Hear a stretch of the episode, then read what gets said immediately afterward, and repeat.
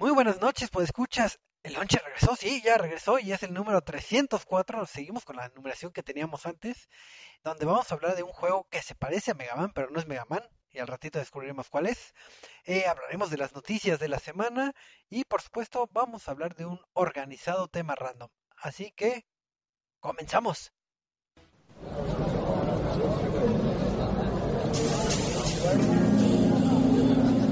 Reset MX presenta.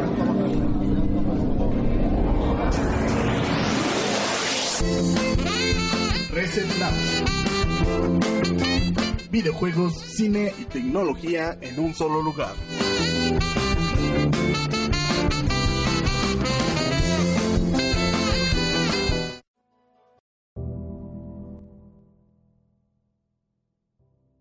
Muy buenas noches, pues escuchas, al fin pensaban que ya habíamos desaparecido y que no iba a estar el, el podcast o qué había pasado. Son grandes misterios del ultramundo que quién sabe si hoy se respondan estas preguntas, pero al menos continuamos con el lonchecito número 304 y vamos a saludar al glorioso staff de, de RCDMX que nos acompaña esta noche. Y primero pues, vamos a saludar al buen Marquito. Marquito, ¿cómo estás en esta noche? Hola, hola, buenas noches. Si pensaban que nos había desaparecido Thanos o por lo menos a la mitad del equipo, no, regresamos con más poder que antes. Así es, digo, no, no, no pasó de que, señor Stark, no me quiero ir, pero, pero vamos, no, pero aquí estamos. Y Señor ¿Y Gabriel, tú qué no tal me estás hoy, Choco? bien, bien, bien, todo súper bien aquí disfrutando de... ¿Qué has jugado? Uy, qué jugado, qué jugado. Muchas preguntas, me siento hostigado. Eh, he estado jugando Rocket League, porque desde que lo pusieron en Game Pass en, en el Xbox, he estado jugando este, este bonito juego de, de carritos y, y fútbol. No me gusta el fútbol, pero, pero si le cambian a los jugadores las piernas por rueditas, ahí sí me gusta. Así que he estado jugando Rocket League y como siempre estoy jugando eh, James of War hasta que me arte. Igual que lo, lo mismo que le pasó al buen Traps, estoy viviendo en esta, en esta faceta. Pero así es esto de los bonitos videojuegos. Pero hace rato yo oí una Ay, qué bonito. diosa que era del buen Eduardo. Eduardo, ¿cómo estás? Oli. Bien, bien, ya aquí. Y listos para aventarnos semana a semana muchos podcasts de videojuegos. Y hablar, sí. Así es, porque quien sigue al buen Eduardo sabrá que, que participa en todos lados. Quién sabe cómo le hace para, para estar en todos lados. A veces está en eventos, pero al mismo tiempo en podcast, y a veces en otro podcast, y a veces streameando, y a veces jugando. Y a veces hasta hablo de cine. Exacto. es este muy multitasking. Pero a ver, Eduardo, tú que eres una persona que se dedica en esto de los videojuegos, eh, ¿qué has jugado últimamente? ¿Qué he jugado últimamente? Eh, jugué eh, 20XX, jugué Monsters, jugué este un jueguito de... No sé, he jugado mucho Switch últimamente, han salido muchos jueguitos de Switch. Jugué uno que se llama Squid Odyssey, que está muy bonito. Eh, ¿Qué más he jugado? Y... y... ¡Ay! Y como... Y como ya también tengo Game Pass, este... Estuve jugando el... el, el uno, el, el Homefront Revolution, porque me gustó mucho el primer Homefront y le traí un buen de ganas. Ahí está, ya ven la- la- las bondades del Game Pass. Qué, qué- qué bonita felicidad nos da. Invento de hombre blanco. Pero pues también aquí nos acompaña el buen Michael. Michael, Hola, ¿cómo están todos? Este, me gustó la referencia de Marquito de El chasquido de Thanos. Este, yo tampoco me quiero ir, señor Stark. Este, ¿cómo están? Y pues sean bienvenidos ya de vuelta aquí en este bonito podcast que también ya me había ausentado desde hace un buen rato, pero ya, de vuelta a las andadas. Es todo, bienvenido. Sí, fu- fue, fue como un periodo vacacional. Vamos a dejar Algo así. la ventana abierta así para que todos digan así, ¿qué, qué pasó? ¿Se desintegró el equipo? ¿Desaparecieron? ¿Se tomaron vacaciones? ¿Cambiaron de temporada? Eh, ¿Alguien no tenía conexión a internet y no se podían grabar? No sé, digo que quede como... Lo atrapó una pokebola, no sé, lo que sea. Así es, puede pasar muchas cosas. Y rápidamente, Michael, ¿qué has jugado? Pues ahorita estoy muy clavado con Horizon Zero Dawn, que lo encontré en una oferta hace unos unas semanitas y ya he estado jugándolo. También eh, Overwatch. Así te eh, vas a seguir como por un año o dos con el Horizon. Sí, Marquito- seguramente. ah, Ma- Marquito siempre le preguntábamos, ¿qué estás jugando, Marquito? Y Marquito siempre decía, ah, estoy jugando Horizon. Pues es que Fácil no como sé. un año y medio. Pues, pues es que igual entre trabajo y todo, pues también como que no me estoy dando como abasto para poder jugarlo como quisiera. Pero sí, ahorita yo creo, creo que llevo unas 9, 10 horas con Horizon. Entonces sí voy apenas en sus primeros pasos. Y en Overwatch, como muchos sabrán igual de, de nuestro sitio, en la sección de noticias, pues ya salió el maldito hámster. Que todos pensaban que era un chiste, de otros como que dijeron pues qué onda y al final pues es un, no es un hámster, es un cerdo. Entonces está muy divertido jugar con él. Entonces he estado con Horizon y con Overwatch. Órale, no, pues le has dado mucho a ese tipo de género y creo que todos están jugando con ese famoso famoso hamster. Nada más he visto cómo hacen un equipo con puros hamsters y a ver qué. Ca- Ay, es un desmadre. E- es literalmente un desmadre. Me tocó una partida así ayer en la noche y fue así de... Madres, todos son bolas ahí girando por todos lados. Así es, entonces denle una probadita si no han tenido la oportunidad de jugar este eh, con el hamster en Overwatch. No sé cómo se llame, pero le diré hamster nada más. Y Overhamster. Overhamster, buen nombre. Se llama Hamtaro. Ham. Y antes de pasar a saludar al buen José, eh, vamos a pasar una, a dar unos saludos a Said Ras que, que está ahí en el chat, entonces ahí le mandamos este saludos. Y a ver, José, cuéntanos cómo te ha ido en la vida y si has jugado algo, ¿qué has jugado? Pues yo estoy muy feliz de ver de que el podcast ya esté de nuevo y pues también creo que todos al igual que yo venimos renovados eh, para los siguientes podcasts y este y pues lo que he jugado pues como saben a mí me encantan los simuladores pues me lo he pasado jugando War Thunder y un juego de guerra uf, hermoso llamado Days of Infamy No, pues no, muy, muy, muy de nicho, no, no comúnmente oigo eso, pero qué bueno que, que, que te gusten ese tipo de juegos. Y vamos Hmm. a dejarle eh, los datos de contacto por si quieren mandarnos un mensajito en las redes sociales, un comentario, alguna queja, sugerencia, teoría de conspiración de Conspirativa. Exacto, exacto. Entonces, todo lo pueden hacer en las redes sociales y le va a tocar buen Marquito decir las redes sociales, así que aviéntatelas.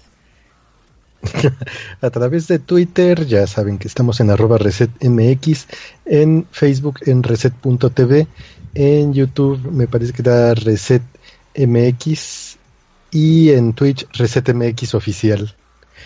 Ahora Eduardo me va a corregir si estoy en lo correcto o no. Que no creo que esté así. Muy bien, Marquito, viniste renovado. Oh, Sí, sí. Ya siempre, Marquito, estoy muy orgulloso de ti.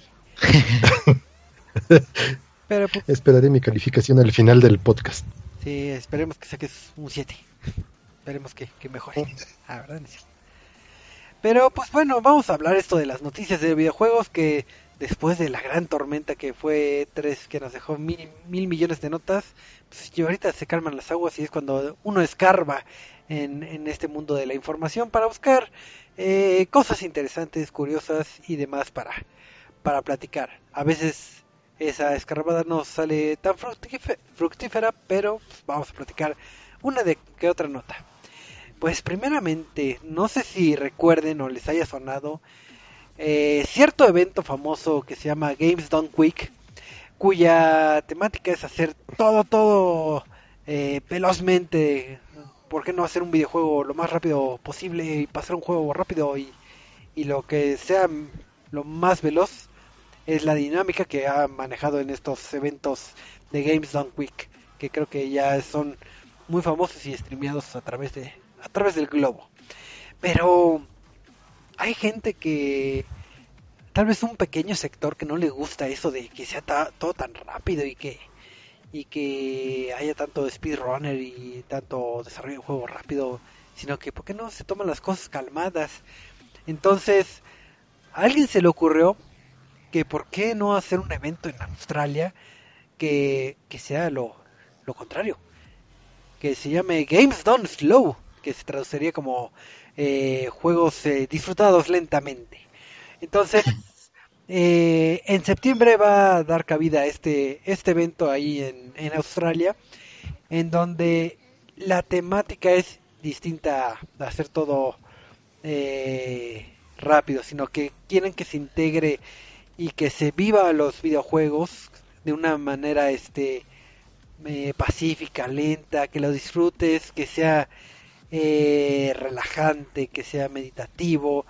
Entonces esa es la mecánica que quieren tener en este videojuego que, que no me suena tan disparatado que uno, uno pensaría así que si lo van a hacer lento, pues ¿para qué lo veo si, si yo creo que acabe en Mario Bros. en, en dos minutos?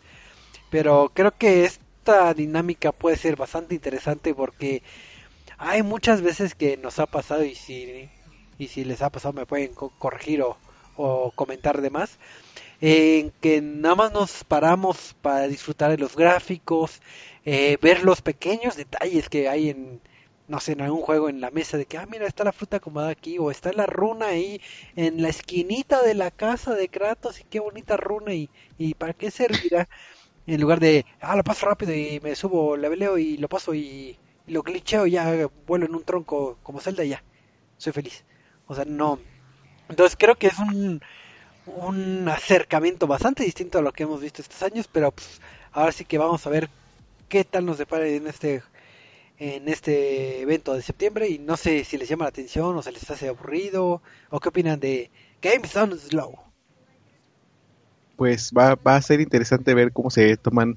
Me pregunto si, simplemente sería considerada como un let's play, ¿no? O sea, es, como que ver youtubers jugando o, o si aportarán algo diferente a, a cómo está jugando. Yo esperaría que fuera con un aporte extra, porque ahora sí que el Let's Play ha estado tantos años y ya estamos acostumbrados que es como un game true y que también eh, tienen comentarios eh, chistosos, curiosos al explorar ciertas escenas. Yo esperaría que fuera más eh, analítico, más este.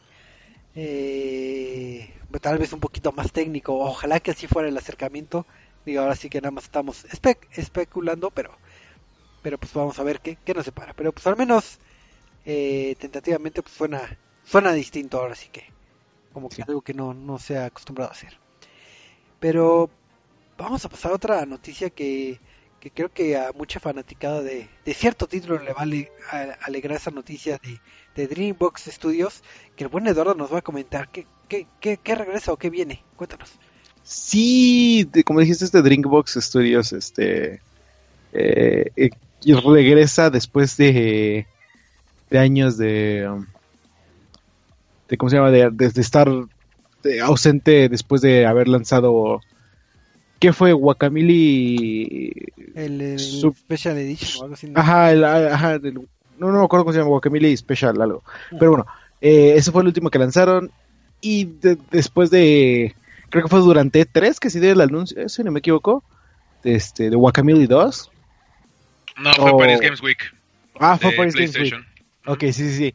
me acuerdo que había sido en una conferencia, pero sí, después de que eh, se diera el anuncio ya oficial de que, de que va a haber Wakamili 2, ya tenemos más información sobre el título que va a lanzar Drinkbox Studios el 21 de agosto de 2018.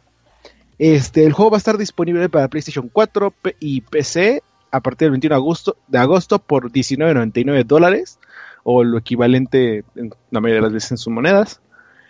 Y va a ser, pues, va, de acuerdo al tráiler, va a estar como que lo mismo que era Guacamole, pero de una forma mejorada. Eh, de, hecho, nos recibe con, creo que si no me es el mariachi loco durante todo el tráiler, en el que vemos a este, a Juan Aguacate, de regreso con su máscara, peleando contra muchos monstruos a través de, de diferentes plataformas. Eh, de acuerdo a Drinkbox Studios, el juego eh, expande sobre el juego original, o sea, continúa y introduce nuevos niveles, eh, nuevos enemigos, personajes y mecánicas de juego para crear una experiencia de luchador eh, completamente, completamente nueva. Este, de acuerdo pues, al final de Guacamole 1, Juan, Juan, Aguacate se termina retirando y ahora para Guacamole 2 sale del retiro y tiene que tener a un poderoso luchador que este que se ha convertido en el en el rey, emperador, regente de lo como le quieran decir, de una línea de tiempo paralela. Entonces, este eh, Juan Aguacate tiene que volverse a poner su máscara de luchador especial y, ir adquiriendo poderes para poder derrotar a este enemigo que vamos a ver en este en Guacamole 2, salvar a su familia y salvar al, al Mexiverso completo, así se llama, Mexiverso. Ah, eh, Sí, sí, sí. Este, en palabras de Augusto Quijano, que es el concept lead de Drinkbox Studio, ellos dicen que este, se estuvieron así como preguntando muy por dentro de qué es lo que teníamos que hacer para Guacamole 2, Guacamole 2 y no, no podían decidir entre tener mejores movimientos, una plataforma más interesante, eh, viaje en el tiempo, eh, poderes de pollo, como lo vimos en Guacamole 1, y, o nuevas este, bromas, y decidieron agregarlo todo. Entonces, pues de entre lo que sabemos que vamos a ver en Guacamole 2 son nuevos movimientos como es el Eagle Bust, el Rocket Kick, el Pollo Shot, eh, entre muchos más, para utilizar, pues ya saben que en el combate y eh, para poder lograr atravesar cada uno de los niveles. Eh, vamos a tener el Super Chicken, el Super Pollo, que es un nuevo set de habilidades y movimientos cuando Juan está en su forma de pollo.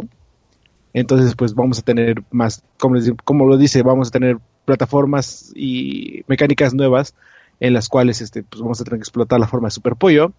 Eh, vamos a ver este un, un mundo más, más, vibrante, más colorido, más nuevo y pues inspirado todo, claro, en, la, en el folclore mexicano. Y va a poner a los jugadores a través del mundo de los vivos y los muertos. Y además a través de líneas temporales. Entonces, pues parece que este Medidas tiene mucho que nos espera mucho para nosotros y lo más bonito es que va a tener eh, four player co, para cuatro jugadores del drop in drop out o sea drop out o sea que llega se sienta agarra su control se pone a jugar si ya se tiene que ir se va y no pasa nada. Entonces este pues vamos a ver tenemos que esperar hasta el 21 de agosto que ya falta un mes un mes casi eh, para tener y bueno el trailer ya oficial y la fecha de salida ya es bien poquito, entonces ya de aquí a que en el podcast y eso ya, ya casi lo van a tener a sus manos. Y pues es un título que bastante gustado por, por muchas personas y creo que muchos lo habían esperado. Creo que lo único que le falló a Dreambox fue el, el apartado de marketing del juego que creo que eh, se perdió entre tanta noticia del sí. y eso y pasó un poco desapercibido cuando no, no debiera porque es un título bastante bastante recomendable el Guacamole si no lo han disfrutado. Sí, Guacamole es una joyita este que salió hace 10 años? No, 10 años. Este hace como 4 años. 5 años. 5 años, ¿no? 5. Sí, 5 años. Sí, para la para la 360 sí, para, pues, para, la plataforma para las plataformas de viejos pasadas. Entonces, este, no sé, eh, según yo la última versión que salió fue para la de PC, que fue la Super Turbo Championship Edition, que es como que la que así ya con todo eh, mejorado y no sé qué tanto. Pero este, sí, pues vayan a checarlo. En, en PC creo que está. Creo que es como la versión más bonita para checar ahorita. Ajá. Pues ahí está, si no han tenido la oportunidad, pues pruébenlo. De seguro está a un precio bastante accesible. Entonces, pues que esperen, vayan a descargarlo. Bueno, después del podcast vayan a descargarlo y, y pongan a jugar. Y prepárense para Guacamole 2. Exacto, y así ya, vean todos, todos fogueados. Pero pasando a otras noticias, eh, y hablando hace rato de, ciertos eventos, también hay otro evento eh, un poco más de nicho, pero que, que les gusta, que se llama el QuakeCon, que va a ser, si no mal recuerdo, del 9 al 12 de agosto. Y nos van a dar aquí el, el buen Michael. Nos va a dar los, los detalles de qué va a haber en la QuakeCon o qué hay en una QuakeCon. Yo no sé. Supongo que hay Quake. Sí, hay mucho Quake. Y ya, es todo lo que vamos a encontrar. Ah, te creas. No, bueno, como, como bien dices, va a ser del 9 al 12 de agosto. esto ya se había anunciado desde la conferencia de Bethesda en la E3. Y como muchos saben, pues muchos de los juegos que se han anunciado, aunque algunos ya tienen una fecha de lanzamiento establecida, hay otros que todavía falta por saber qué onda o de qué se van a tratar. Y todo eso lo vamos a ver en la QuakeCon. Para empezar, el evento que está dirigido, pues sí, enteramente a lo que es este, este shooter eh, excesivamente rápido de Quake, vamos a ver la final precisamente del juego Quake Champions, en donde los mejores jugadores del mundo se van a reunir para enfrentarse en partidas de 2 contra 2 para que el ganador tenga un premio evaluado en 175 mil dólares. Pero también aquellos que sean los mejores, los primeros mejores ocho de los que van a enfrentarse, van a poder competir en otro pequeño torneo de uno contra uno para poder decidir otro ganador con otro premio con otro valor. Vamos a ver otra final de otro juego que es este The Elder Scrolls. Ah, aquí tengo. Ah, The Elder Scrolls Legends Master Series. Y en esta ocasión vamos a tener a 16 finalistas que van a enfrentarse bajo estas mismas condiciones. Este torneo se va a celebrar del jueves al viernes y el premio tiene un valor de 50 mil dólares. Eh, no solamente van a ser estas finales de torneos, sino que también vamos a tener anuncios de los juegos. Van a estar presentes más datos de lo que es el DLC de Prey, que se llama Moon Crash. Vamos a ver más información sobre Rage 2 y Fallout 76.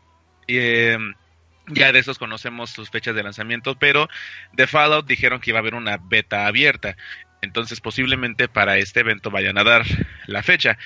Y para aquellos que son fanáticos del juego Doom, del remake que salió en 2016, anunciaron su secuela llamada Doom Eternal. Entonces, el viernes, si mal no recuerdo, es cuando se va a dar tanto el gameplay del juego como la fecha de lanzamiento. Así que pueden checarlos a través de los canales de Twitch ah, correspondientes de cada juego, toda esta información y pues los eventos que se hagan en vivo. Pero también aquí en Reset vamos a tener el resumen de lo que suceda y pues también la noticia de cuando salga la fecha de lanzamiento de Doom.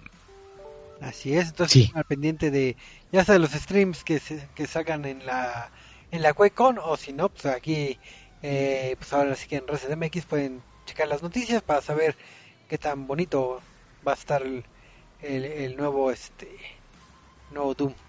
Y Ah, va a estar hermoso, va a ser muy muy muy hermoso. Doom es bonito. sí, sí. Doom es bonito. 10 de Doom 10. es bonito. 10 de 10. Es bonito y está bien. Así son de concisas nuestras reseñas, pero pues ahí tienen el detalle. Información que cura. Información que cura. Y en otra información que, también información que cura, ¿se acuerdan que hace muchos, muchos años se ha prestado, tal vez ha bajado un poco, pero lo desconozco que hace mucho que no ocupa esas, este tipo de mecánicas, pero que existían los ROMs donde podías, este, descargar juegos de, de tus compañías favoritas, pero digamos que, que son pruebas no tan legales para que puedas jugar esos títulos en tu ordenador o dispositivo favorito. Pues resulta que Nintendo eh, fue a, la- a una corte de Arizona para que para que demandara al dueño de dos eh, sitios encargados de, de tener recopilación de juegos de Nintendo que se llamaba loverooms.com y loveretro.com y el, el dueño era Jacob Matías. Entonces se le hizo fácil a Nintendo que sabes qué Eh, no se vale lo que estás haciendo porque te estás pirateando este eh, los juegos, lo estás subiendo para que lo bajen eh, cualquier persona y esto no no está no está permitido, no está eh, permitido reproducir ni distribuir ni publicitar el- todo lo que es el copyright de Nintendo. Y el problema principalmente en ese tipo de sitios es que en estos en particular sí compartían lo que eran los artes del videojuego que en, en otros sitios nada más te ponen la liga y, y bajarlo pero aquí están ocupando imágenes de de no sé de Mario de los box arts originales. Entonces esta, eh, el ocupar las los trademarks de Nintendo pues no está no está permitido. Entonces pues ahora sí que que procedieron legalmente contra esta persona el cual ya bajó lo que es eh, sus portales eh, ahora sí el acceso entonces ya no pueden si tenían las ganas ahorita de, de visitar estos sitios que contaban con más de 17 millones de visitas pues ya no lo pueden porque lo dieron de baja. Pero la compañía de Nintendo procedió legalmente y la demanda fue la siguiente. Están pidiendo 150 mil dólares por cada copyright de Nintendo que fue violado. Entonces imagínense cada cajita. ¿Esa es la millonada? exacto. Y 2 millones Sopas. 2 millones por cada trademark que se ocupó. Entonces, supo- echando cálculo que digo, hace mucho que no visito los rooms, entonces no sé cuántos tengan en una en una página, pero ¿qué les parece? ¿100 juegos les parece un número razonable que hayan para descargar? Entonces saquen sus cuentas, 100 juegos con los box arts por 150 mil dólares. Ah, no traigo calculadora, pero ha de ser mucho. Entonces, Es mucho. entonces es mucho, entonces entonces ahora sí que que fue bastante fuerte la, la demandita, entonces imagínense cuántas eh, cuánta pérdida no ha tenido en Nintendo, porque puede sonar bastante disparatada la cantidad de dinero que pide eh, Nintendo, pero contemplando que que se registra que hay más de 60 millones de descargas de, de estos títulos ilegales, entonces pues ahora sí que que no sabemos si, si está procediendo bien o mal Nintendo. Yo digo que procede bien. Obviamente no creo que esta persona tenga el dinero para pagarles, pero pero pues ahora sí que en, En especie les va a pagar. Dale. Mira, siempre está la opción de cambiarse el nombre y puede llamarse Carlos Santana, entonces al menos ahí la libra. Se va a llamar este. eh, quiere ser John Elway. Cálmate, Homero. No, pues sí, debe ser una. Digo, digo, por una parte, esa, pues sí. eh, alguien se va a quejar de que quema hinchados por meterles la demanda millonaria, pero pues a fin de cuentas es. Es este. eh, material intelectual de Nintendo, o sea. Son sus juegos. Sí, yo creo que digo respeto a las personas que ocupen este tipo de páginas, porque pues probablemente lo, lo vería como la versión colegial que puedes tener si, si no tienes los recursos Ajá. o quieres Sí, lo que quieras, pero al final de cuentas es el trabajo de millones de personas que están desarrollando videojuegos y a los cuales les tenemos que estar agradecidos porque gracias a esto somos felices. Así que la moraleja es no se pirateen cosas, no no no no descarguen de sitios ilegales salvo que fuera muy necesario, pero no creo que no no les aconsejamos que hagan eso porque afectan a a las personas que se encargan de alimentar este este ciclo de los videojuegos. Entonces, pues opten por otras situaciones, mejor ahorren, vendan dulces en las escuelas, este, Vendan sus riñones. vendan sus riñones también, sí, sí, pueden hacer muchas cosas. Pero entonces la Hay otras opciones muy lucrativas. a ver, cuál, obvio. No sé, no sé, podrían hacer en especie. está bien, Marquito, no, no quiero entrar en detalles, pero tú que estás muy Por eso no di detalles. ¿no tienes alguna nota que, que compartirnos? Sí, de hecho sí, una nota que pudiera ser que les interese. Bueno, sí les va a interesar porque tiene que ver con consolas y ediciones de colección. De hecho, una de estas consolas es una edición única que, que va a salir de, de Microsoft, que es el Xbox One X en la versión Deadpool 2. Pues ya ahí mandamos la imagen para las redes. Esta consola la tiene Microsoft, bueno, más bien Xbox la tiene en para un sorteo que van a organ- que están organizando y pues ya ahorita la temporada para darle retweet a su publicación pues ya terminó los que alcanzaron a hacerlo pues ya están Ya, dentro ¿para de qué me la dices? Pues sí, muy mal, Marquito.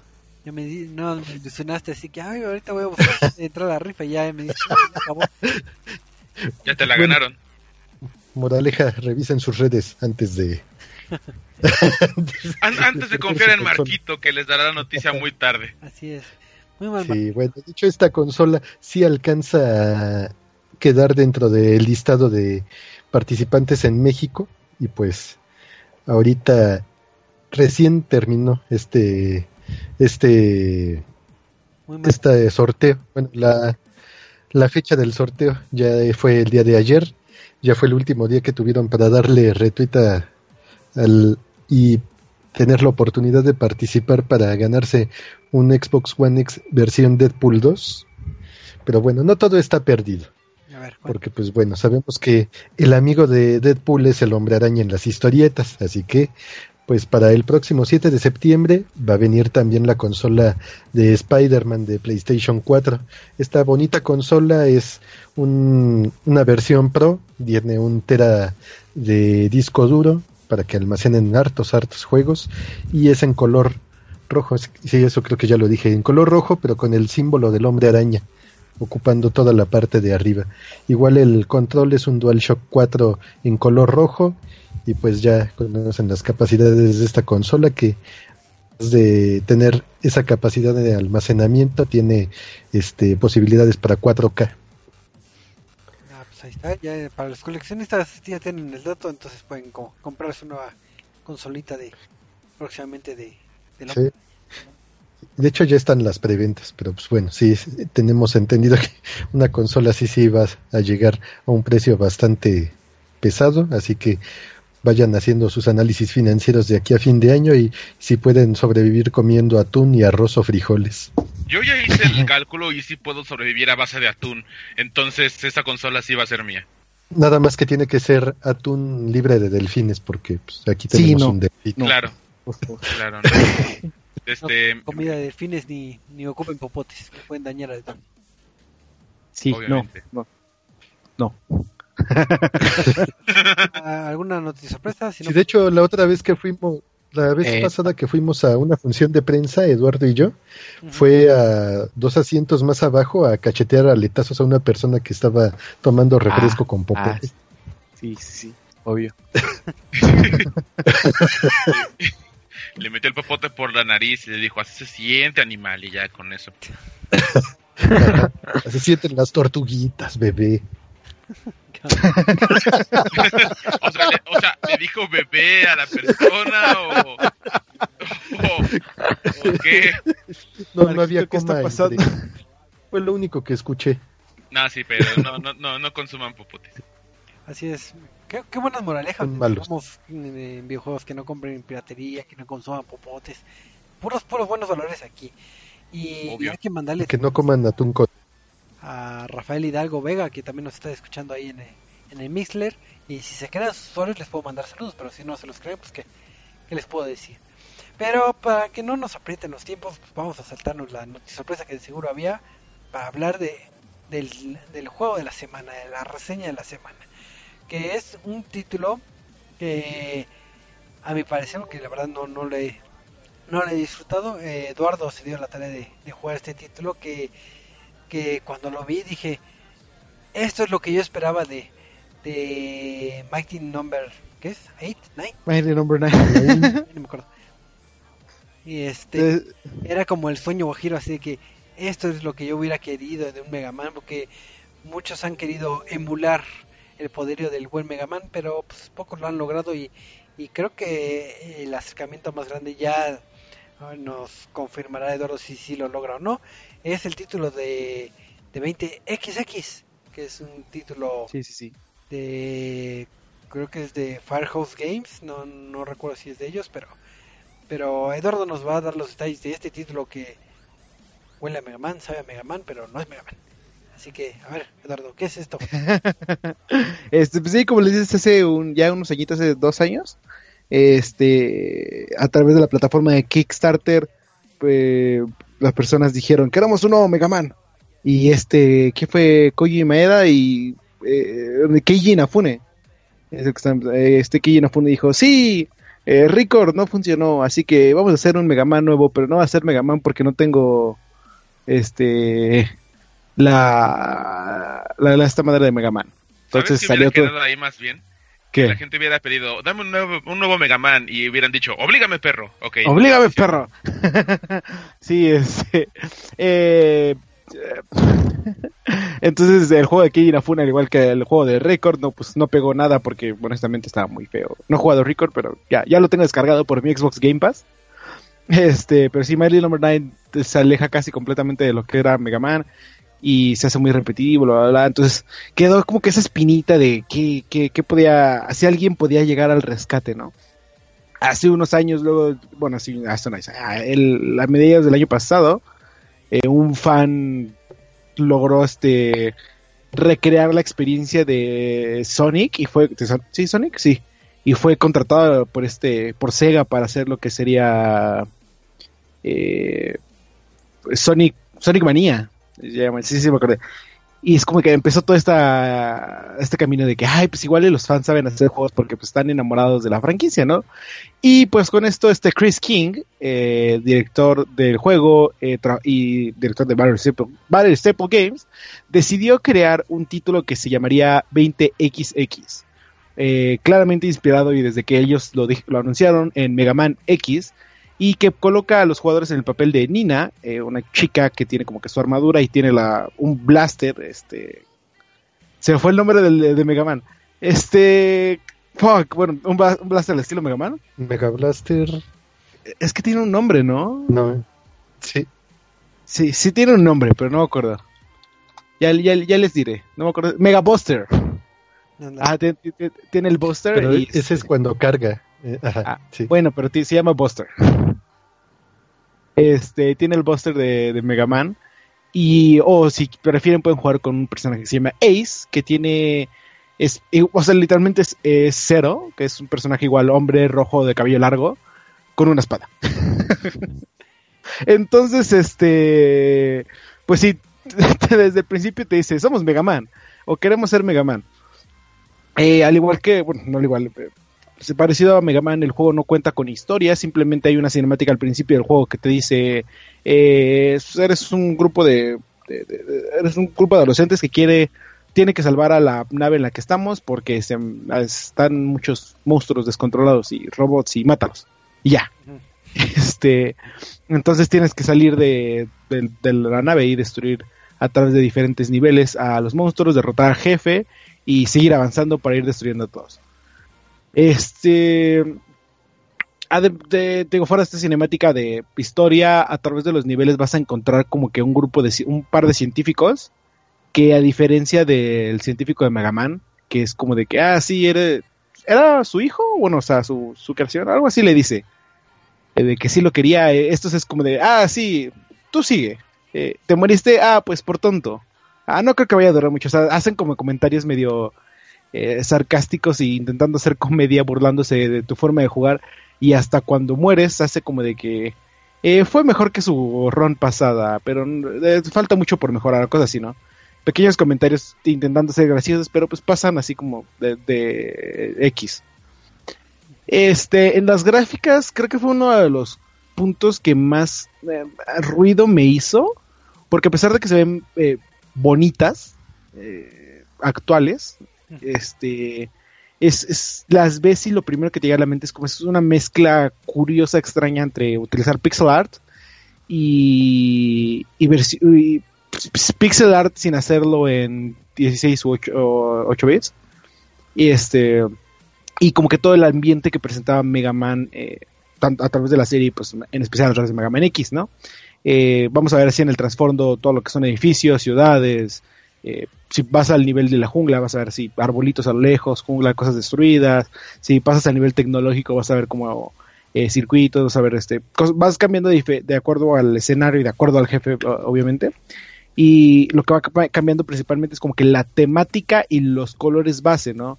Eh, fuera de esto, parece que cada, cada nivel es un reskin del anterior. O sea, eh, entras al nivel de la jungla y vas a ver que este que hay como piquitos, bueno, no piquitos, este, espinas que que si las tocas te mueres y es bueno, te, te bajas una vida y ah, bueno, está bien. Entras al nivel tecnológico y en vez de espinas son como eh, fuego. Pero sigue, si- sigue teniendo como que el mismo función y el mismo posición. Entras al nivel del hielo y en vez de, fuego o espinas son este pequeños piquitos de hielo.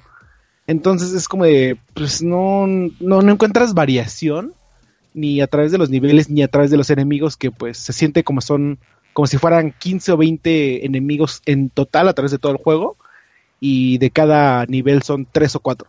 Ujú. Entonces, eh, como que los principales son estas como pequeñas abejitas y y palomitas, no, no sé cómo se llama, eh, pues, un pequeño pájaro eh, que te va a estar siguiendo en todos los niveles, ¿no? Y, que- bueno, que te vas a encontrar en cada, todos los niveles. Ya de ahí, este, en, hay un nivel donde vas a encontrar, este, estás en la jungla, te encuentras como changos o panteras que saltan. Estás en el de como uh, bosque y es una planta que saca, no, el, el especial de ese es una planta que saca este, espinas, ¿no? Entonces, eh, como tal, no hay muchos enemigos, eh, no hay gran variedad y no hay, no se siente como que eh, se haya metido mucho trabajo en esta parte, ¿no? Pero pues, eh, con todo esto, podemos decir que el arte del juego, las gráficas no es como que el fuerte del juego, sino es más el aspecto plataformero. Y en este aspecto, el diseño de niveles sí llega a destacar. Primero, porque obliga a los jugadores a mezclar diferentes mecánicas del juego al mismo tiempo, que ahorita les voy a explicar. Y otro, porque el juego es un juego procedural. ¿Qué significa esto? Que con cada eh, partida que juegas vas a encontrarte un nivel completamente diferente, que son combinaciones de diferentes bloques, ¿no? Entonces, Y en el juego eh, también cuando peleas con algún enemigo jefe de nivel absorbes sus habilidades. puedes o no. Ahorita te explico eso. Este, pero sí. eh, regresando tantito al punto. El, eh, es un juego procedural, entonces cada que entras a jugar la partida, eh, vas a encontrar algo nuevo. Entonces, te mueres, vuelves a iniciar y encuentras algo, vas a encontrarte con algo diferente. Entonces, no es como que te lo aprendas y, ah, sí, ya speedrun de esto, no, porque son diferentes y el aspecto de plataforma está muy bien, muy bien hecho. Entonces, si bien las gráficas no es su fuerte, el diseño de niveles y de jugabilidad está bastante bien. Este, pasando a- así como todo el aspecto de las mecánicas, como dice Marquito, en Mega Man, es una de las clásicas cosas es que derrotabas a un jefe y absorbías su poder, ¿no? Y pues de hecho en eso está basado casi todos los speedruns de Mega Man que dicen, ah, sí, primero tienes que derrotar al de al del árbol para que con su poder puedas derrotar al de hielo, para que con su poder vayas a derrotar al de fuego y así, ¿no? Este, aquí es como de que, ah, ok, ya derrotaste al jefe de este, del mundo de, de- del bosque. Su habilidad es que puede aventar un como eh, mortero que explota y dispara muchas cositas. Pero, pero, eh, puedes elegir esa habilidad o puedes elegir entre estos tres cosas que tengo, que es este una mejora a tu personaje, bueno, dos mejoras de tus personajes y o monedas. Entonces, si no me equivoco, creo que son nueve jefes, eh, diez jefes en total, y solo puedes cargar contigo tres habilidades. Entonces, como de que, ah, pues, por ejemplo, tal vez no me gusta mucho el mortero y prefiero más adelante cuando venza al, a otro enemigo que me da una como metralleta Gatling. Que entonces prefiero eh, a ver qué habilidades tienes. Ah, pues me gusta esta habilidad que me da un corazón extra o me da energía extra. Entonces mejor tomo esta habilidad y más adelante agarro una habilidad de jefe. Y así entonces es como, eh, como tu, tu forma de jugar y adecuarte al juego y pues volvemos a lo mismo que al ser procedural siempre vas a tener algo diferente y este y pues no vas a probablemente no termines todos los runs con las mismas habilidades y digas, ah, pues en esta quiero, a ver si quiero intentar su habilidad. Y en la siguiente, ah, no, no me gustó, prefiero intentar otra habilidad. Y más adelante, ah, ya vi que sí me sirve su habilidad porque en tal nivel tengo que dispararle a tantos. Entonces es como que vas a ir experimentando partida con partida. Eh, ah, me gusta compararlo a algo así como con lo que los jugadores que ya son experimentados en este tipo, ahorita en el aspecto roguelike, que es como se basa el juego, ahorita les explico bien, eh, hacen en, en este en The Binding of Isaac. Que es como de que, ah, ok, derroté al jefe, pero pues creo que no me conviene mucho su habilidad que suelta, entonces mejor no la tomo. Ya mejor más adelante veo que agarro, ¿no? Entonces sí, está, está bastante interesante cómo crea eso y pues ahora sí que el, el valor de todo el juego viene de que es una una mezcla de este de, de, de roguelike y plataformero. O sea, Tengo duda. ajá, O, eh, tú mencionas que es como tipo roguelike. Eh, cuando pereces, digo, en este tipo de géneros, luego, luego está las permamuertes o, o que te resetean algo. ¿Qué, qué pasa cuando llegas a, a, a morir? ¿Te regresa el avance hasta tu base principal y otra vez tienes que recorrer los mundos? ¿O, o si te guarda tus mejoras? ¿O qué pasa? Eso es justo lo que iba. Sí, este, ro- el, el aspecto roguelike es de que este el juego, pues, como dices, es una permadeath y si te mueres tienes que empezar desde cero, ¿no? Eh, el chiste de 20, 20XX es que este cada, cada partida que tengas, a través del mapa vas a encontrar unas cositas que se llaman soul chips, que es como la moneda, es una moneda especial que se va a mantener a través de tu partida Y cuando mueras, eh, si vienes permadeath y te dice, ah, pues tienes que regresar a la base y empezar desde cero. O sea, si quieres terminar el juego, tienes que vencer a todos los jefes en una sola partida. No es como que, ah, primero venzo estos y luego estos y luego estos. No, es todos en una sola partida. Ajá. Y, y conforme te vayas adecuando a esta, ¿no? Pero bueno, el, estas Soul Chips lo que hace es que cuando regresas a la base o cuando te mueres, puedes comprar mejoras o desbloqueos en el nivel. Entonces eh, tiene como tres diferentes secciones la base, ¿no? La primera es, es de, ah, si compras esto, vamos a desbloquear eh, que ahora haya una habilidad en el... que puedas encontrar en el nivel una habilidad que te dé, una mejora que te dé dos corazones en lugar de uno. O que te suba 20% el poder en lugar de 10%. Así, entonces las vas a ir desbloqueando conforme vayas coleccionando Soul Chips con cada run. Luego en la del medio es de, son mejoras permanentes. Entonces, como, ah, ok, quiero tener más vida, quiero tener más, este, quiero que un pequeño como robot, eh, cada cierto número de niveles aparezca y me dé un- una mejora gratis. Ah, quiero tal cosa. Que esas se van haciendo obviamente cada vez más caras conforme vas desbloqueando más, ¿no? Y la última es este de mejoras para tu siguiente run. Entonces es como de, ah, ok, ya empecé este, voy a empezar otra partida, pero me sobran monedas. Entonces, pues, ah, compro un, eh, está la de que me da un corazón extra para el siguiente nivel, entonces pues, compro la del corazón extra. Y esas, obviamente, esas últimas sí se pierden porque nada más son como para ca- cada partida que haces. Eh, lo interesante es que este, el juego te obliga a llegar cada vez más lejos en cada partida porque pon tú, tienes 20 soul chips a través de tu partida, ¿no? Te gastaste 15. Quieres empezar tu nueva partida, te va a decir, ah, ok, pero tienes 5 sin gastar. Si no tienes en qué gastarlas, o si no, si no las gastas, se van a perder. Entonces, este, no las puedes como ir guardando y pon tu, tus primeras partidas juntas 20, compras tales mejoras, la segunda 10, compras tales mejoras, pero en 4 o 5 partidas, tus mejoras ya van a costar eh, 20, 25. Entonces el juego te obliga a llegar muchísimo más lejos para que cuando termines tu partida tengas ya 25 monedas de estas monedas para poder comprar una nueva mejora y poder seguir más adelante. Entonces es como que el, el juego diciéndote, ah, sí, pues puedes jugar cuantas veces quieras y eh, intentarlo cuantas veces quieras, pero tienes que llegar más lejos cada vez para que puedas obtener eh, mejoras, para que puedas llegar más lejos. Creo que, No es que- como de que- eh, que esta mejora es eh, de las gr- grandes eh, que, que implementa el título, porque si lo vemos comparado Sí. con, con Mega Man, eh, lo que tenía Mega Man es que el replay value era más que nada la dificultad, el que quiero Sí, eh, mejorar o obtener todo, pero no había cierto aliciente. En el caso de, de este título es realmente estoy jugando para tener moneditas y sigo jugando para tener más moneditas y juego y aparte no para poder acabar el juego. para poder acabar el juego y aparte no se siente eh, repetitivo por por esta eh, eh, por lo que comentabas de que los niveles se generan este eh, de distinta forma, entonces no es una experiencia eh, pues, repetida. Entonces ahora sí que que este este añadido como que sí le da mucha vida a un título que podría podría durarte tal vez un par de horas y que lo dejaras en el tintero.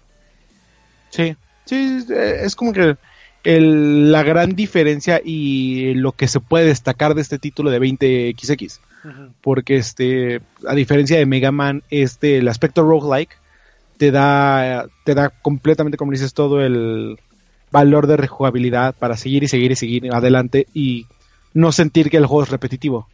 O no sentir que ya hiciste esto 20 veces porque pues técnicamente cada vez que inicias el juego es una experiencia nueva, que es el, el valor de hacerlo roguelike.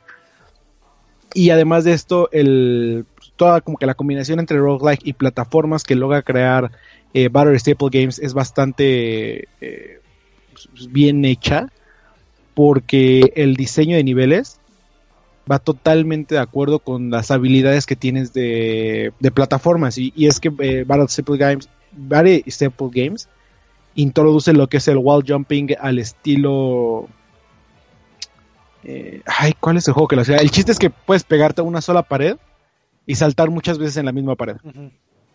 No me acuerdo cuál es el juego, el primer juego que lo hizo eso, pero bueno. Este, utiliza esto, utiliza el, el dash para el primero te lo dan lateral, pues es como que el, el básico, para llegar a este más lejos o para llegar más rápido y aparte te enseña a hacer combinaciones como de que ah es que si haces dash y saltas vas a llegar más lejos. Y entonces luego te dice ah pero es que si estás pegado a una pared y no llegas al otro vas a tener que saltar de pared y luego hacer un dash jump desde la pared para poder llegar al otro la, a la plataforma que se está moviendo y así te va haciendo combinaciones más y más este eh, profundas de la, del aspecto de plataformas para crear como que un juego bastante bastante adecuado y vas con un buen nivel de dificultad en el mundo de las plataformas y de los roguelike. Entonces, eh, desde este aspecto, como que todo el valor que tiene 20XX viene desde el punto de su jugabilidad y de lo bien que está hecho. Eh, Eh, además, pregunta, te, te voy a interrumpir. Ahorita estabas tocando un poquito la dificultad y yo recuerdo, digo, no soy un jugador así experto ni, ni pro, pero yo recuerdo que también una de las características de los títulos de Mega Man es su alta dificultad.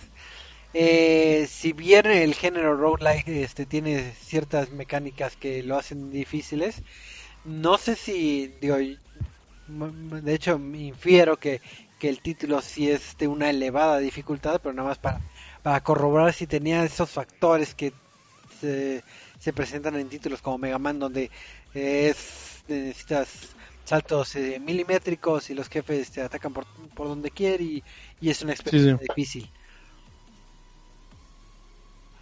Este, pues sí, 20XX es- no, no, no llega a tal grado. eh, el pro- bueno, el principal problema de los juegos de- antiguos era como le dices, este como que, eh, que aspecto milimétrico en el cual tienes que que lograr saltar porque si no te caes.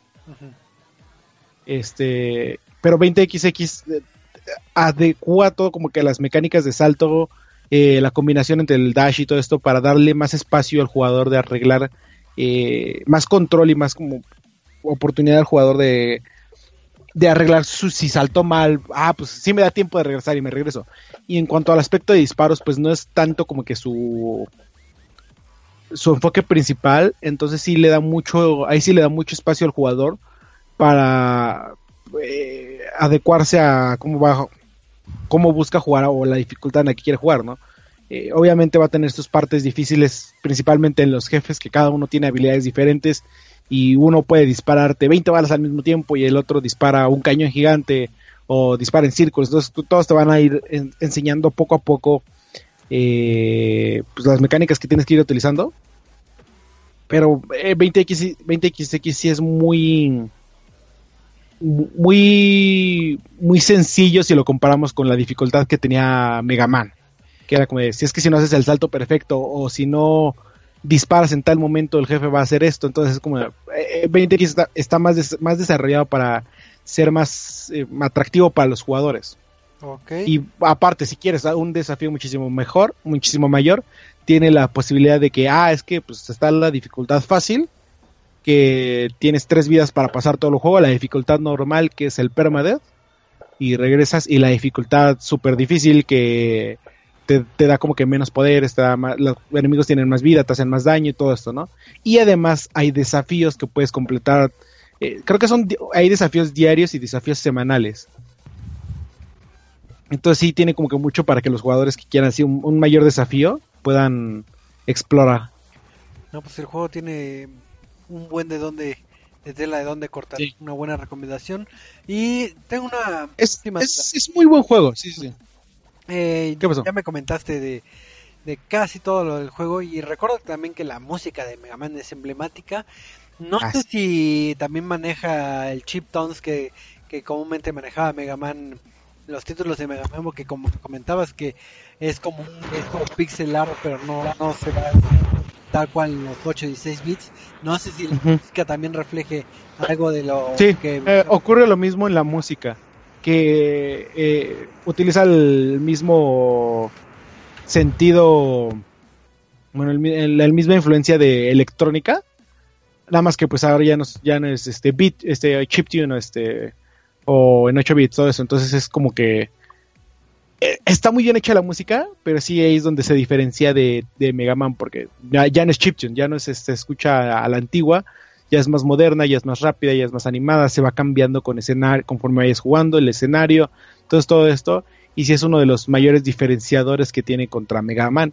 Y creo que ese es el mayor, uno de los buenos aciertos que tiene, porque eh, el único problema que yo le veo al juego actualmente es que no tiene un mérito, bueno, no un mérito propio, no tiene una personalidad propia por la cual recuerdes el juego.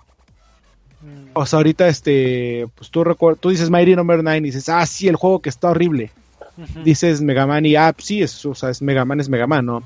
Pero en algunos años dices 20XX y todos se van a quedar como ah, pues, no sé cuál sea ese juego. Pero si dices, ah, es el que intentó emular a Mega Man, todos van a decir, ah, sí, es el juego que se parece a Mega Man. Y siento para mí que reconozcan tu juego por otro juego es algo malo porque pues no vas a, no vas, no vas a tener como un- una personalidad propia, no tienes un trabajo propio más que lo recuerden por otro juego. Sí, claro. Entonces, este- eh, al no ser una secuela directa y al, Sí. al hacer un tributo, vamos a decirlo así, a, a cierto videojuego, pues nada más va a quedar eh, en ese sentido. Digo, hemos visto varios que quieren hacer tributos a los títulos y pues ahora sí que no queda de ahí. Digo, ya hemos visto casos como Yooka-Laylee que, que pues, quiso hacer el tributo de alguien y, y a pesar de que eh, tiene su ¿Son los mismos desarrolladores?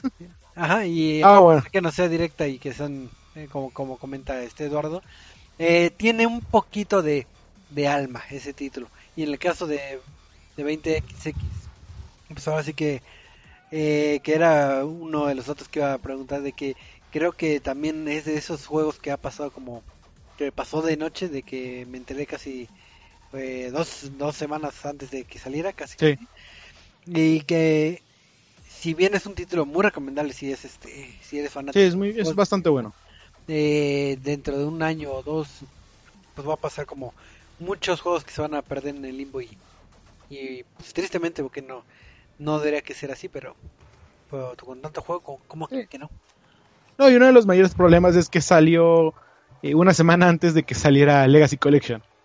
Mm, Entonces, ¿qué, ¿a qué le vas a qué vas a apelar más? Eh, ¿A Mega Man tal cual? ¿A un jue o a un juego inspirado en Mega Man? Entonces, como de... Pues sí está muy padre tu juego, pero pues si ya estás basado en algo, prefiero jugar el juego en el que estás basado.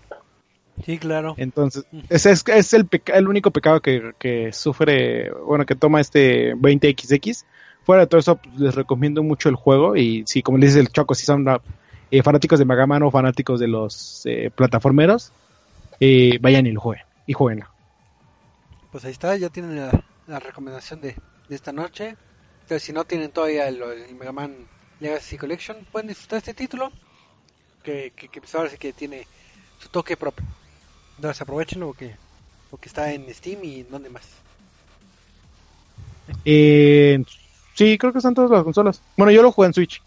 ah ya Pero ahorita te digo, sí, según yo están todas las consolas, este, Switch, PlayStation y Xbox One. Y PC. Ah, pues ahí está, entonces jueguenlo, jueguenlo en su consola favorita. Pero pues vamos a pasar a- al bonito tema random donde platicamos de lo que se nos ocurra en mente. Y como sabrán, eh, bueno, si no lo saben, pues, ahorita se enterarán. Felizmente eh, me mudé a otro lugar, ya vivo con, con la persona que amo, etcétera, etcétera. Y parte del proceso de mudanza es este pasar los eh, tus, tus, tus bienes materiales a, otro lugar y acomodarlos, etcétera, etcétera.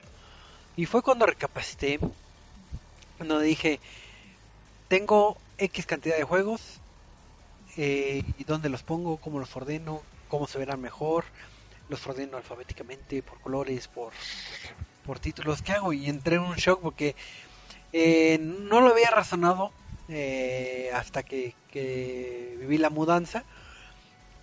Y fue cuando dije, hay veces que, que o somos muy desordenados o somos muy ordenados o no nos sabemos ordenar.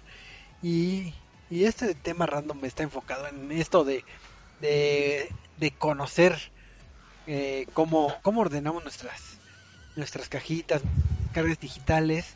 ¿Qué recomendaciones les podemos dar? Porque hay, hay gente igual que, que los tiene aventados y dice, no sé cómo, cómo presumírselas a mis amigos, no sé dónde ponerlas o cómo clasificarlas. Entonces, pues ahora sí que este es espacio para, para ordenar un poco la casa del tindero. Entonces, no sé quién quiera eh, empezar y hablando de, no sé, de juegos físicos, de cómo los tienen ordenados o cómo, o cómo recomendarían ordenar su... su Show. A ver, ¿qui- ¿quién dijo yo? Michael. Michael. Show, Michael. A ver, Michael, cuéntame. Bueno, pues para empezar, debo decir que mi vida es un desmadre. Esto casi casi parecerá terapéutico. Dices esta parte de me fui a mudar con la persona que amo y yo digo mi vida es un desmadre, entonces es así como de vamos a sacar nuestros problemas al aire. No, no es cierto, no soy un desmadre. Total. Bueno, para empezar puedo decir que, por ejemplo, las cajas de los juegos que he, obtenido, o sea, de las consolas, o ediciones especiales, o de los audífonos, o de la caja gigantesca de Guitar Hero, todavía las conservo. Y están en una esquina, en un mueble, en la parte de arriba, y pues ahí están todas ordenaditas, entonces se pueden ver ahí sus logotipos de PlayStation. Por parte de los juegos, yo los organizo en orden alfabético. Am, ABC y tengo como un lugar específico para cada uno. De hecho, hasta hace unas semanas logré encontrar una organización debajo de la mesa donde están precisamente mis consolas. Ahí es donde ya coloqué las hileras de juegos de PlayStation 3, que pues es más grande que la de PlayStation 4. Y los juegos de Play 2 y PSP yo los tengo en mi cuarto, porque ahí es donde tengo esas consolas. Las consolas grandes, Play 3, Play 4, están en la sala. Com- no tengo un playground eh, per se, pero sí tengo un espacio donde descansan varias figuras de videojuegos, que tengo un Dante de Mecha, un Snake de Play Arts y un Kratos de también de, de NECA. Entonces esos están descansando junto con mi primer PlayStation 1 en mi cuarto, al lado donde están los juegos de PlayStation 2 y PSP junto con otras ediciones como libros de arte de The Last of Us y God of War. De las cositas que he ido recolectando en conferencias, en convenciones y cosas así, pues está un muro gigantesco donde están también los pósters que me han dado en conferencias de prensa y así, y de ediciones especiales. Entonces, sí procuro que lo que me gusta mucho sea expuesto o sea exhibido pues de una manera pues respetuosa y organizada. Igual he estado pensando en pasar todos esos productos que tengo en mi cuarto a la sala y organizar un playground ya más propio, pero pues eso es todavía como un proyecto más de veremos porque necesitaría una reestructuración total, pero esa es la idea, que normalmente todo lo que sí me gusta esté en un solo lugar. Y todo lo demás es un desmadre en mi vida. A ver, pregunta, Michael, ¿por qué decidiste alfabéticamente? O sea, nada más por, por orden o... Eh, fue por, por mero gusto. O sea, fue como la forma más sencilla de, de hacerlo más accesible. Antes, cuando trabajaba en una tienda de videojuegos, en una de las grandes G, nos pedían que organizáramos los juegos por género. Entonces, hasta me acuerdo todavía del género. Primero eran pues los familiares o infantiles. Luego eran acción, aventura, shooters. eh, igual esos pues ya se van dividiendo en sus subgéneros, ¿no? Eh, primera, te- primera, tercera persona. eh, luego iban los juegos de terror. Luego iban los RPG y al final iban las exclusivas. Esa era la organización que yo propuse y me la aprobaron. Ah, Uy, no. Igual como los ponía por nombre. por nombre. ¿Así? Ajá. No, a mí, a mí no, a mí me, me decían, pues tienen que seguir un, un cierto layout. Y yo así de, ah, ok, bueno, y lo podemos poner así. Ah, está bien. Ahora ¿Y entiendo por qué cierta empresa se fue se fue a la quiebra. De hecho, es porque ordenábamos los juegos en nombre alfabético, en orden alfabético. entonces, a- a- también como, bueno, verán las cajas de algunas cosas, de algunos juegos. Por ejemplo, los de Xbox son las ediciones Platinum, ¿no? Ah, los de 360. Es, y los de PlayStation son las ediciones de favoritos y de grandes hits. Entonces, siguiendo el mismo orden, ponía todos los grandes hits y todos los favoritos y todos los series Platinum eh, en ese mismo orden. Entonces, pues el muro se veía completamente bonito. Pero, pues el gusto personal era más bien sí tenerlos en orden alfabético. Entonces, es así como van descansando. Pero es curioso que si los ves de, de izquierda a derecha, empieza con la letra Z.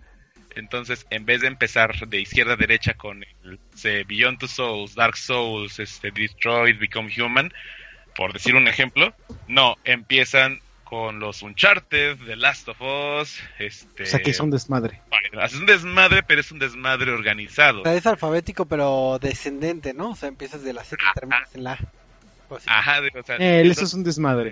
es un- es un desmadre organizado. Yo dije, desde un principio hasta lo dije, mi vida es un desmadre, entonces es un desmadre organizado aunque sean mis videojuegos. Entonces de izquierda a derecha los ves en orden alfabético, pero pues descendente. Oye, sí, lo acabo de notar. Oye, que este podcast iba a ser terapéutico, me cae. Sí, es de las cosas que uno hace in- inconscientemente que, que uno no razona que también yo acomodé ciertos juegos, pero ya hasta después que empecé a, a verlos dije, no, sí hay como cierto patrón extraño que lo hice inconscientemente, sino que no, no dije así de que, ay, voy a acomodarlos de, de cierta forma, pero sí acomodé más que nada fue como por géneros. Entonces, digo, como un poquito como la clasificación que, que comentaban eh, que lo, lo aplicaban en cierta tiendita, pero pero no sé, a ver, alguien que, que nos comparte de, de sus ámbitos organizan, orgasi, or- ah, de organización. Organizacionales. Gracias, gracias mío. Pues yo uso lo que son las repisas. Repisas por todos lados. Repisas para poner las consolas, repisas para poner los juegos, repisas para poner las figuras que vienen en las ediciones de colección. No llevo un orden específico, nada más es básicamente los juegos que me gustan van adelante de izquierda a derecha. Y pues ya si se atraviesan algunos juegos que tienen secuelas, pues ya ahí quedan entre esos. Ok. Digo, ahorita... También- ah. También ahorita, gracias a la tecnología, a lo mejor a ustedes les alcanzó a tocar las televisiones que tenían un trasero enorme, sexys televisiones, ahora ya son pantallas planas, pues ya pueden ponerlas con el arnés de pantalla a la pared y pues no hay tanto problema, ya nada más lo que son los cables sobrantes pues se pueden acomodar dentro de canaletas de red Ándale. y pues ya igual hacerles un arreglito ahí para que se vean pues, coquetas, así de cierta forma emular circuitos o cosas así como se pueden ver en internet en algunas imágenes. Mira, eh, Marquito toca varios puntos interesantes. Digo, está tocando que, que él lo pone en repisas para que ahora sí que infiero que sea muy visual, ahora sí su, su biblioteca de videojuegos. Y hay casos o hay personas que hacen lo contrario, que para que se vea su sala o su recámara donde tengan sus videojuegos, se vea mayor orden, porque pues, ahora sí que no es, no son, por, por ejemplo, que vivan eh, solos, sino que tienen que coexistir con otras personas que tal vez no, no quieran que se vean ahí sus jueguitos. Ahí pueden ocupar lo que son ciertas canastas. Digo, y, y me recordó un poquito a, a como lo tengo acomodado, que por ejemplo, yo tengo cierta cantidad de videojuegos que están a la vista, pero están en unas como como unos huequitos, o sea, nada más los ves de frente. Pero las películas que tengo muchísimo más no están a la vista, las tengo en un como cajoncitos de telita, por así decirlo. Entonces ahí. De hecho, lo que hago es alternar películas con videojuegos. ¿Por qué? ¿Por qué las mezclas, Marquito? No, ya, ya esto es mucho desmadre, Marquito. Y otro punto que me agradó de, de lo que comentaba Marquito es lo de los cables.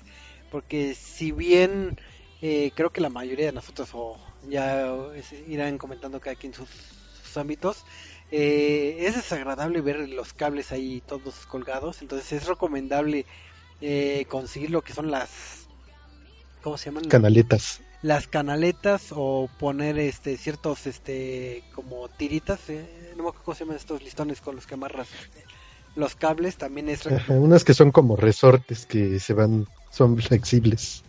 y también la, había oído la otra vez digo no no no la he co- corroborado pero dicen que cuando conectas en un multicontacto eh, es recomendable que lo de mayor voltaje o lo más importante se ponga en la hilera de abajo porque es donde gen- agarra como más energía y es menos propenso a que vaya a haber cierta situación eh, ¿Es en serio? eh, eso, Sí, de hecho, eso me contó. de hecho, lo que mintiendo. me comentaron en garantía de una de las pantallas que llegué a tener es de que no usara multicontactos para conectar las consolas, todo así directo a los enchufes directos. Sí, eso sí me la sabía. ¿Sí? Ah, no, Entonces, a ver, Sí. a ver, Bueno, también depende del multicontacto que utilices, porque si, si utilizas no break, sí, conéctalo al no break. ajá. Sí, que de hecho, si tienes un regulador de voltaje y tu pantalla se daña aún teniéndolo, pierde la garantía. Ah, mira, no lo sabía. Sí, pero también a poco no- varios no saben que hay un cierto orden para acomodar los cables y ustedes no se dan cuenta. Conectan todos los usos. Eh, ¿verdad? Sí, yo lo que hago Ah, es para ocultar el, de los cables, los paso por atrás de unos muebles y ahí parece como que si fuera bastante limpio, así de que, oh Dios mío, se conecta inalámbricamente. No, los tengo todos atiborrados de- atrás de un mueble y nadie lo ve. Entonces, José ha estado muy callado, no nos ha dicho cómo ordena sus juegos. ya hasta se va a ver dormida. a ver, José. Mira, le dimos los... No quiso nada. Despierta, despierta. Ah, no, ah, no, no, lo tenía muteado. Con razón. no, eh, pues so- es, soy un caso distinto porque yo no tengo juegos físicos. L- Yo prefiero comprar todo digital. ¿Mm? Y, De hecho, eso eh, también sería bueno que lo dijéramos, porque igual lo digital De lo hecho, me es problema. pensando. Cómo, ahorita, ahorita yo cómo organizo digital, a ver, sigue. Eh, pues digital, pues compro todo en Steam, pues es la plataforma universal de PC y en Xbox pues también hay pues el Game Pass, ya no puedo comprar juegos ahorita. Eh, en, ah, en cuanto a la cuestión de cables, pues ay, sí es un es un cochinero, pero a veces lo ordeno. Y se ve bonito mi setup. Digo, ahora sí que este José tocó vale, el punto digital que no habíamos tocado, que si bien saben muchos son recolectores de juegos y principalmente si compran en Steam, y se hace un, una biblioteca gigantesca de juegos que es difícil tener tracking y hay veces que hasta compras duplicados y te das cuenta demasiado tarde. En el caso de, consolas, digo, en el caso particular, por ejemplo, de Xbox, eh, para poder clasificar lo digital, eh, ya están lo que son las marcas y los grupos en las últimas actualizaciones.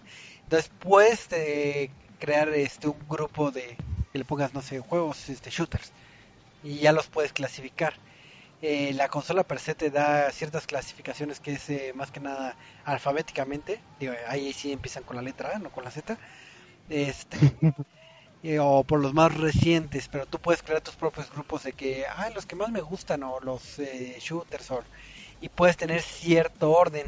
Me parece que en PlayStation también puede ser algo similar y no sé si en Steam te permite hacer como carpetas y subcarpetas para tener, Sí. Ellos sí yo las tengo. para tener cierto cierto orden. En, Ajá. en Play sí te permite tenerlo por carpetas. En Play 3, ah, más bien ahí lo organizas tú poniéndole un nombre al, al juego. O sea, abres el menú de opciones y ahí abajito dice información o carpeta o algo así y tú le pones un nombre que de hecho es a lo que iba con mi organización digital. En Play 3 los tengo organizados por juegos de Play 3, juegos de Play 3 en Plus, juegos de Play 2, juegos clásicos de PlayStation 1 y en el caso de las franquicias, por ejemplo de God of War, tengo una carpeta de God of War. En el caso de Metal Gear es Metal Gear, entonces así se organiza. Y en Play 4 lo mismo con una de sus actualizaciones, le pusieron carpetas, pero esa ya va igual a criterio del, de- del usuario. Crea su carpeta y ahí introduce los juegos o incluso aplicaciones que quiera utilizar. Pero eso lo tengo así al aire libre. No me interesa organizar el Play 4. Digo, y ahorita dijiste la palabra de aplicaciones y, y también es, es eh, para la biblioteca digital, también para física, pero principalmente para digital, para no perder ese tracking de que tengo 500 juegos y no sé cuál tengo y quiero comprar uno. Hay ciertas aplicaciones con las que te puedes apoyar eh, en el ámbito digital, entonces ahí pueden agarrar este creo que se llama Collectors una aplicación creo que otra se llama este Gamers eh, había otra que salió hace poquito que de hecho lo vi en una nota de, Kotaku, pero no tengo el dato de cómo se llama. Creo que se llama. Eh, luego se los busco, pero hay muchas aplicaciones donde puedes, si lo tienen en, en físico, pueden escanear lo que es el código de, de barras que vienen en los juegos y ya te hacen el registro en alguna de las aplicaciones o manualmente que, que tú vayas haciendo la, eh, la inserción. Y estas aplicaciones suelen tener este eh, lo que son los filtros para que ahora sí que tú las busques con algún filtro entonces eso te, te sirve bien si, si vas de compras y no sabes si ya tienes el juego y no comprar eh, el mismo juego dos veces o tres veces o repetir, entonces es una gran ayuda el tener este tipo de aplicaciones. Digo, ahorita no tengo bien eh, datos de con cuáles hacer este o cuáles son los mejores para, para ese tracking, pero ahí se los se los investigaré en algún momento para, para tocarlo otra vez este en algún tema. Este, creo que Eduardo nos iba a decir su su acomodo en Steam. Eh, sí. Eh, es que pues, les decía así que mi problema es que yo tengo como 10 juegos físicos. Ah. o sea, tampoco es como que. Y ahí nada más los tengo ordenados como por plataforma, porque son como 3 de cada uno. Es como de que, ah, pues vale madre, ¿no? Entonces los tengo así como de Xbox 360, luego Xbox, luego Play y luego los de Switch y 3DS, porque es como que en orden de cajitas, de tamaño de cajitas, ¿no? Pero este, en Steam sí los tengo separados como por este, por carpetitas. Porque los tengo así como de que, ah, pues es que estos son los juegos que voy a jugar cuando lleguen mis amigos, ¿no? Así de cooperativo. Ay, es que estos son los juegos de RPG. Ah, estos son los juegos que no he terminado. Ah, estos son los juegos que me falta así, esto. Y sí los voy ordenando por carpetitas porque se, se ve más ordenado y bonito. Pero está como raro tu ordenamiento, ¿no? Que, o sea, tienes este cooperativos, me decías, juegos que no he acabado y este Ah, eh, género. O- No, no, no, no, por género no, o sea, es, es que tengo así como que la, la- entre los que puedo jugar así con amigos cuando lleguen así como, ah, es que estos son los que puedo jugar porque son de una de la computadora todos, o sea, no es no es online, es este, ¿cómo se llama? Couch. Sí, sí. Y este y en el PlayStation 4 sí los tengo divididos. En, sí, bueno, sí tengo carpetitas porque por ejemplo en una tengo todos los de Just Dance y es como de que ah, es que Just Dance este 15, 16, 17 y este y el Just Sing y luego tengo otra carpetita que son los este los de Dead Island porque creo que esa venía como tres separados. Luego en otra carpetita así como los de eh, creo que eran los de Square Enix. No, no me acuerdo que cuáles tenía así en esa carpetita. Entonces, como eso sí los puedo ordenar por carpetitas, sí no los tengo como tal por nombre, sino como por el juego en sí. Ajá, como por franquicias, ¿no? Los tienes. Ajá.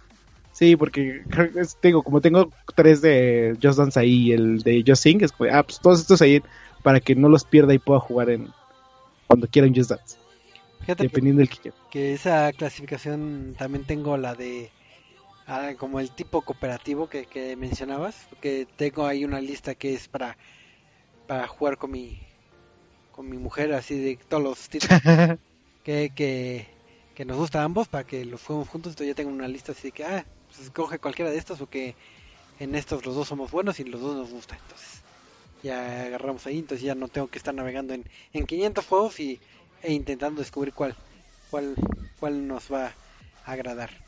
Y, y digo, recordando ahorita, digo, ahorita me estaba acordando ahorita de los cables de que estaban diciendo de cómo acomodarlos. También, si bien los Aviéntalos atrás de la tele y que nadie se vea. Bueno, es la técnica milenaria de que aviéntalos y que no se vean. Y hace rato estábamos diciendo de amarrarlos, pero tampoco los amarren muy fuertes porque si no los, los pueden doblar y no es recomendable que también doblen los, los cables por con, con tal de comprimir el espacio. Entonces, esta- tampoco esa práctica no es este no es tan buena Segura. no está segura. Y pregunta a ustedes que, que creo que al menos el Mike eh, tenía eh, varias consolas conectadas, o si no, si alguien tiene varias consolas conectadas a un mismo televisor. ¿Tienen Yo. todos los cables conectados hacia la tele para que en cualquier momento puedan jugar la consola que se les pegue la gana? ¿O, o es de que ah, Sí. quiero con- conectar la otra? Sí. ¿Sí? Pero Yo ya- El único que tengo que cambiar es el DR. o sea, es lo único que cambias, pero... pero Ajá, todo lo demás está conectado. ¿Y tienes como dos consolas o tres? Eh, el Switch, el Xbox y el Play. Uf. Digo que también ahí se duplican los cables, o sea, es- bueno, en, Sí. en consolas son- Sí, son como 20 cables, porque Dos. son tres cables de cada uno. sí, no, en- digo, yo también los tengo conectados, o sea, sí, también todo, todo lo tengo conectado para que para que sea transparente para el usuario final. Que es un, un atascadero, pero pero pues prefiero que, que estar conectando. En mi caso sí los tengo conectados. Bueno, como decía que el Play 3 y Play 4 los tengo en la sala, pues simplemente tengo mis dos entradas HDMI. Eh, en la pantallita que tengo aquí que sirve como monitor también, que es una pantalla vaya, de esas sencillas, pequeñas de 22 pulgadas, pues ahí también tiene sus entradas para PlayStation 2, entonces pues ahí lo tengo conectado. Y sí, de hecho está conectado en este momento, pensaba jugar cuando termináramos un rato pero sí, lo tengo yo todo conectado ahí. Da- de- sí conocía, por ejemplo, varios amigos, sobre todo uno, un compañero mío, bueno, un ex compañero mío, que él sí como tenía demasiadas consolas, sí las guardaba y las desconectaba. Y ya cuando íbamos a su casa a jugar, de hecho todavía lo sigue haciendo, la sacaba y la empezaba a conectar y todo. Y como los cables los tenía bien organizados, pues se ahorraba muchísimos problemas. Mm, ok. Ya tenemos este. Así que más datos. Varios casos. varios casos porque digo ahora sí que cada quien puede hacer su sus acomodos o pueden aplicar lo que es colgar cosas en la pared ya sea eh, controles ocupar las repisas que decía por ejemplo Marquito eh, ocupar canastitas para que no se vean o, o compartimentos secretos para que se vea más limpio eh, este su zona o si quieren andar de presumidos pueden poner todo toda la vista aunque sea mucho cable por ejemplo ahí yo tengo mi, mi pianito del rock band y guitarra las tengo en otro lado y, y no, no están visualmente y ya cuando las requiero pues las saco porque no es algo que, que requiere continuamente y ya Sí, de hecho, lo que es el trabajo en madera no es algo que sea así muy complicado. Incluso pueden tomar algunos tutoriales por internet para armar sus propias repisas o bases para sus ediciones de colección o consolas. Igual lo que es la compra de la madera, pueden ir a cualquier maderería que esté más cercana y ya ahí compran en base a las medidas que gusten. Igual no sale así tan caro.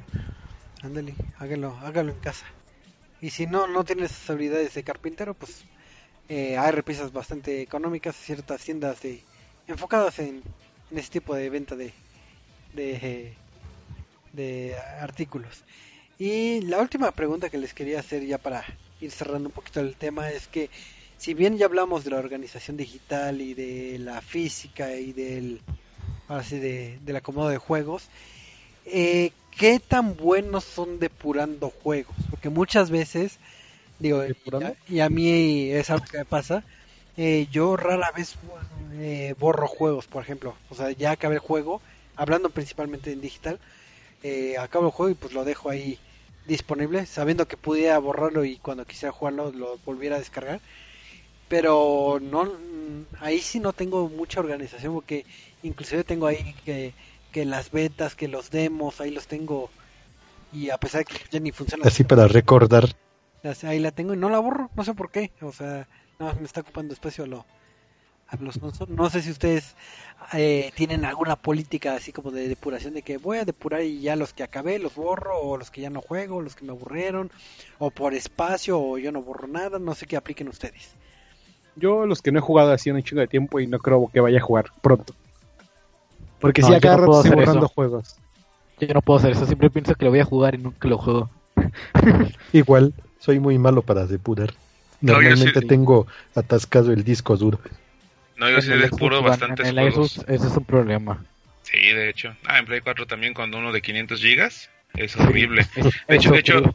Yo sí de, igual depuro bastantes. Yo sí depuro mis juegos. Eh, cuando, no sé, alguno nuevo que vaya a salir o un estreno, por ejemplo Horizon, sí, sí requiero a un archivo muy grande, sí borro todo lo que tenga, excepto el PT, el demo de Silent Hills, ahí todavía lo tengo. Ah, es lo no, único que nunca he borrado y no pienso borrar.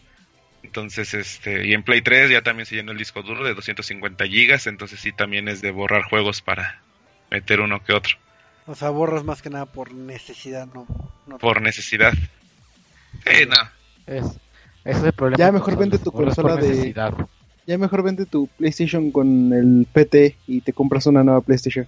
Híjole, ¿qué crees? Estaba pensando algo similar, pero dije no.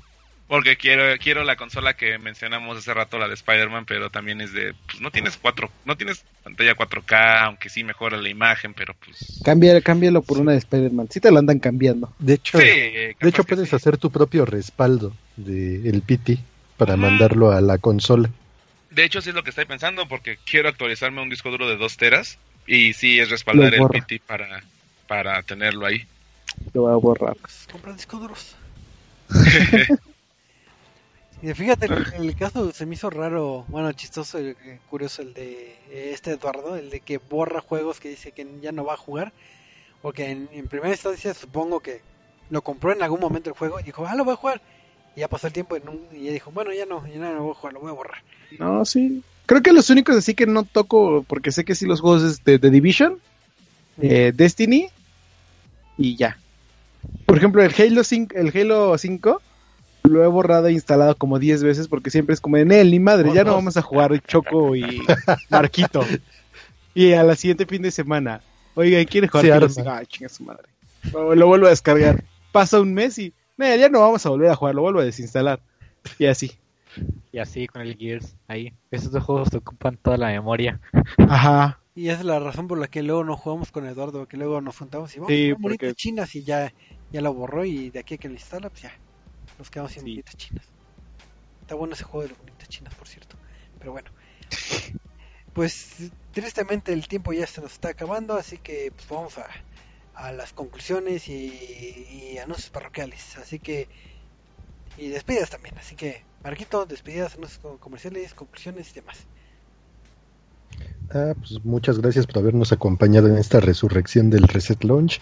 Ya los esperamos para dentro de ocho días para la próxima emisión, pero pues por lo pronto pueden alcanzarme el próximo martes en el Reset Cine con Trapsam, con el abuelo, con este, con Cristian Ortiz y Victor y Vicky Galindo. Pues así que ahí andamos en contacto y pues conéctense y jueguen mucho y enjambre. Así es, muchísimas gracias, Marquito. José, a ver tus, Pues buenas nochecitas, es- se cuidan y gracias por habernos escuchado esta semana eh, de resurrección de Reset Launch. Yes. Digo, y hagan sus quinielas de, ¿qué, de qué, qué fue lo que pasó en receta. A ver, a ver si saben ustedes. ¿Y qué es, eh? También este anuncios parroquiales, despedidas, Mike. Pues recuerden que este sábado, haciendo como un pequeño paréntesis, la nota ya la verán bien, bien los datos este mañana. El sábado habrá un torneo de Gamelta Pro Series en donde pues en organización con Intel y Liverpool en Polanco va a haber una, una final de Dragon Ball Fighters y Street Fighter 5 y el ganador del torneo de Dragon Ball Fighters irá a Las Vegas al torneo de la famosísima Evo edición 2018 que se celebra del 3 al 5 de agosto. Esto pues representaría a un jugador mexicano, si es que pues logramos ganar, que seguramente sí tenemos callo para este. Y pues muchísimas gracias por acompañarnos aquí en, en Reset Lounge. Eh, me pueden seguir en mis redes sociales, igual en Twitter como Ludens Mike. Y pues ahí estamos redactando muchas noticias bien bonitas, porque consolas, ediciones especiales, eventos de Bethesda y muchos juegos. Así es, y mira, y esa nota estuvo bastante buena, la de Gamelta. Y a veces, en Ujú. lugar de ocupar el espacio en, en la rifa de Marquito que, que ya había acabado, Sí, les digo, ya la información bien, bien la verán mañana. Este, todos los datos, ahí lo pueden checar en Reset en nuestro sitio. Así es, muchísimas gracias, Mike. Y por último, pero no menos importante, Eduardo, anuncios parroquiales, eh, despedidas y demás. Este, pues ya saben que les esperamos el próximo miércoles, igual alrededor de las nueve y media para este ya regresa al Reset Lounge para hablar de muchos videojuegos. Eh, vamos a intentar ya este viernes regresar también los streams. Creo que voy a empezar jugando 20XX porque está bonito el juego y es de los pocos que me entretiene así por mucho. Entonces, este, pues ahí sigan y pues síganme también en mis redes sociales como edicc1117. Y entonces, pues, muchísimas gracias, Eduardo. Y pues agradecer a todos los que nos estuvieron escuchando ahí en, en el Mixler en vivo. Y pues a, toda la fanaticada que nos oye también en el recalentado a través de iTunes, a, través de, de iVoox y de cualquier medio eh, digital en los que estamos, porque luego son tantos que, que me pierdo. Pero pues muchísimas gracias por su tiempo. Este fue el lonchito número 304. Así que nos estamos viendo la próxima semana para hablar más de esto que tanto nos apasiona, que se llaman los videojuegos. Así que muchas gracias y nos vemos. Hasta la próxima.